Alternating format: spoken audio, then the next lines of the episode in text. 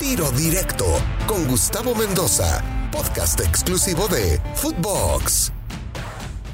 Continuamos con Javier el Chuleta Orozco en la entrevista. Oye, Chule, vámonos para atrás. A ver, tus inicios en el Cruz Azul Hidalgo, luego la máquina, ¿no? Que te da la oportunidad por ahí de debutar en la primera división 2005, 2006, más o menos, apareces pocos eh, partidos, luego te dan un poquito más de chance. Te costó trabajo, ¿no? Del debut a volver a jugar, eh, como que se tardó un poquito la onda, pero ya en esa primera temporada que te dan más chance comienzas a hacer goles. ¿Qué recuerdas de esa primera etapa. Sí, caray, fíjate, yo, yo con, con 17 años eh, me suben a mí a reservas, los traía en ese entonces Dante Siboldi, nos traía Dante Siboldi, desde ahí lo conozco, desde ahí fue mi entrenador y, y te lo comento porque fue mi entrenador en reservas, en segunda división, en primera A y en primera división, entonces tenemos un vínculo muy grande.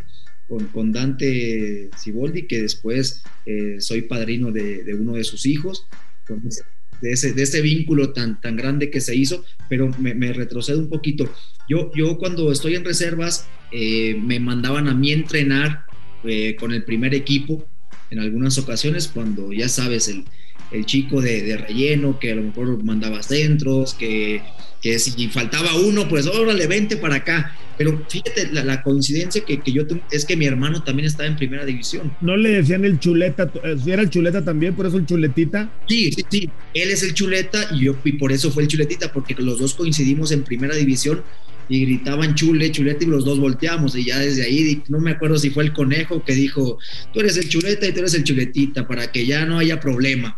Entonces, mi hermano es, mi hermano es mayor, ahora está mi hermano de, de director técnico en la sub-20 de Cruz Azul, que llegaron a la final contra Santos, la ganó Santos, dos de, de mis equipos favoritos y con enorme cariño que les tengo. Y, y fíjate eh, que fue algo muy curioso, porque yo cuando debuto a los 17 años, eh, nos, nos, mandan a nosotros a jugar a un partido de, de esos de amistosos, porque había fecha FIFA. Sí. Y, y, el primer partido, en, en, el entrenador era Misraji en ese entonces, fue sucesor de Romano, porque Romano estaba en el problema que tuvo del secuestro, si, si, si todos lo recuerdan. Y Misraji toma la, las riendas del equipo siendo el auxiliar. Uh -huh. Y ese día yo entro por mi hermano, fíjate, por Luis, y en la primer pelota que toco, pum, me toca hacer el gol de, de, media tijera a los 17 años. Y ahí fue cuando yo empecé, todos, es más, hasta creo que en la transmisión dijeron, no, pues gol de Luis Orozco, porque era el único Orozco que había en ese entonces en primera división y nada, había sido yo. Eh, era Javier. Era Javier el chuletito Orozco. y, y fue algo tan emotivo porque, digo, aparte que me toca entrar por mi hermano, me toca hacer el gol y después vamos a Chicago a jugar contra Pumas, el bicampeón de Pumas que los traía eh, Hugo Sánchez y cantidad de jugadores emblemáticos en Pumas.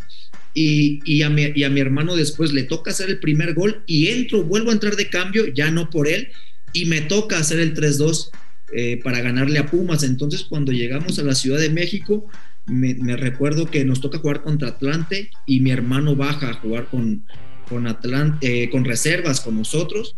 Y en la siguiente semana me dice Misraji, sí, eh, oye, ¿tienes tus cosas para viajar? Y yo, pues sí, claro, le dije, porque yo iba a viajar con reservas. Y me dice, vas a salir a la banca. No, hombre, me enfermé, caray. Me enfermé de los nervios y. Sí, sí, me dio el. Te dio el jamaicón. De todo me dio, caray. Y, y, y vivíamos mi hermano y yo en, el hotel, en un hotel allá cerca de. En la, en la colonia Roma, mi hermano y yo vivíamos juntos. Y pero ahí, ahí fue como que se podría decir lo, lo, lo, de lo bueno, lo malo, porque ya, ya después nos estamos jugando un puesto, mi hermano y yo.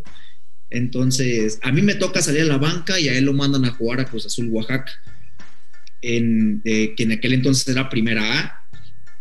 Y, así me pasó. Estuve otra temporada, eh, acabé esa temporada con el primer equipo, la siguiente temporada con el primer equipo. Eh, tuve muy pocos minutos, pero de ahí me mandan a mí a jugar a segunda división. Y, y el entrenador de segunda división lo, se lo habían dado a Dante Siboldi. Obviamente yo, yo estando medio, eh, pues triste, enojado, de decir, caray, ¿por qué? ¿Qué hice mal para que me, regresaran de, no, de primera división hasta segunda división? Entonces, ¿qué hice mal? Y yo con el coraje que traía y todo, eh, dije, no importa, por algo pasan las cosas. Entonces yo voy a tratar de quedar campeón de goleo, de otra vez darme a conocer y poner como que un paso firme, decir, hey, aquí estoy, no se olviden de mí, porque ya nos habíamos mandado, ya me habían mandado a Cruz Azul Hidalgo, a Jaso.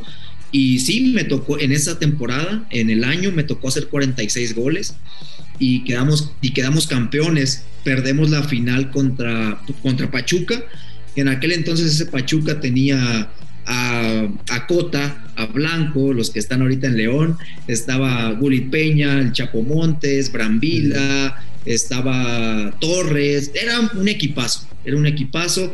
Nosotros solo teníamos pocos jugadores que habíamos eh, debutado en primera división y nos habían mandado a segunda división, pero hicimos un gran papel. De ahí eh, yo iba a ir, me, me iba a tocar ir al Mundial de la Sub-20 en Canadá y tuve, ahora sí que pues me lesioné la rodilla, como se dice, ya sé, ya sé, para no decir la grosería, ¿no?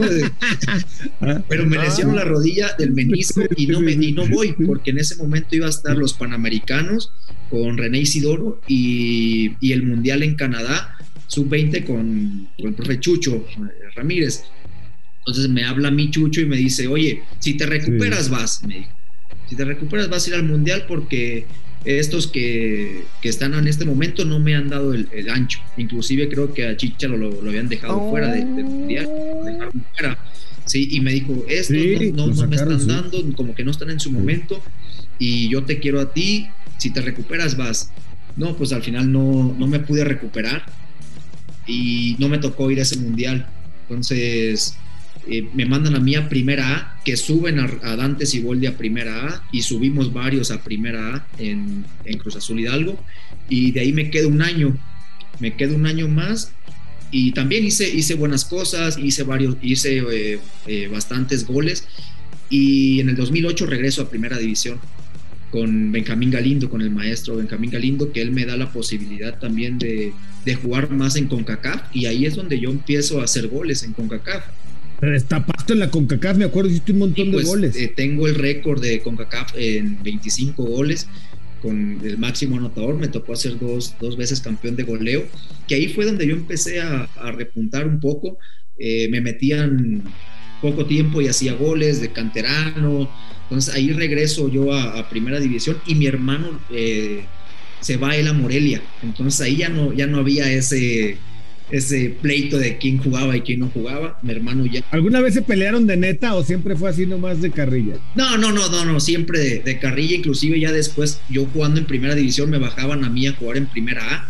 y él jugaba para Mérida y nos enfrentamos ahí dos que tres veces, pero, pero todo, todo light. Nunca fue caso a mayores, ¿no? Oye, no, no. Oye, Chule, tú fuiste uno de los primeros canteranos, bueno, mejor dicho, de los pocos canteranos que hoy, en la última década y en los últimos tiempos, pues ha brillado en Cruz Azul, ¿no? Fuera de ti, podríamos sumar a Araujo, aunque no brilló ahí, ¿no? Se tuvo que ir para poder encontrar un lugar, podríamos sumar a Alcata, ¿no? Domínguez.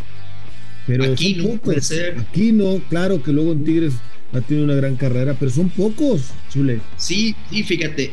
Mira, Gus, yo creo que, Cruz Azul le, hizo falta eso, porque en, los últimos años yo he visto que han debutado muy pocos. Inclusive después de que, de que yo salgo, el próximo que ya empezó medio a brillar y a hacer goles es Santiago Jiménez. De ahí, ¿y cuánto tiempo pasó? Si, Santiago me acuerdo que iba al vestidor y estaba chiquitito cuando, cuando estaba con nosotros ahí en el 2010, 2009, cuando llegó Chaco y digo, ahora me da muchísimo gusto que sea alguien así, que, salió desde escuelita y, ahora esté brillando, que eso, eso es algo muy bonito, ¿no? Pero eh, hace poco, como hace poco Palencia estuvo en Mazatlán de, entrenador y, lo invité al departamento porque mi hermano estaba haciendo su auxiliar ahí en Mazatlán. Y estando estando en mi departamento me dice, oye, después de que yo salí, fuiste tú. O sea, ¿por qué pasó tantos años? Porque una institución tan grande permite que sea tantos años y no, y no sea una cantera más productiva. Porque Cruz Azul, digo, tiene dinero, puede traer a cualquier jugador, pero de ahí, de, Carlos Hermosillo, fue Palencia, un delantero mexicano, emblemático, y, de ahí a lo mejor me tocó a mí ser, ser parte de que me hubiese gustado estar más tiempo en Cruz Azul, no te lo voy a negar. Que me hubiese gustado salir campeón en Cruz, con Cruz Azul, no te lo voy a negar, porque es algo, un sentimiento que, que me hubiera encantado vivirlo. Eh, lastimosamente me fui eh, en una parte que yo no quería irme, pero que, que yo ya estaba un poco fastidiado porque cada temporada me traían a otro delantero y otro delantero.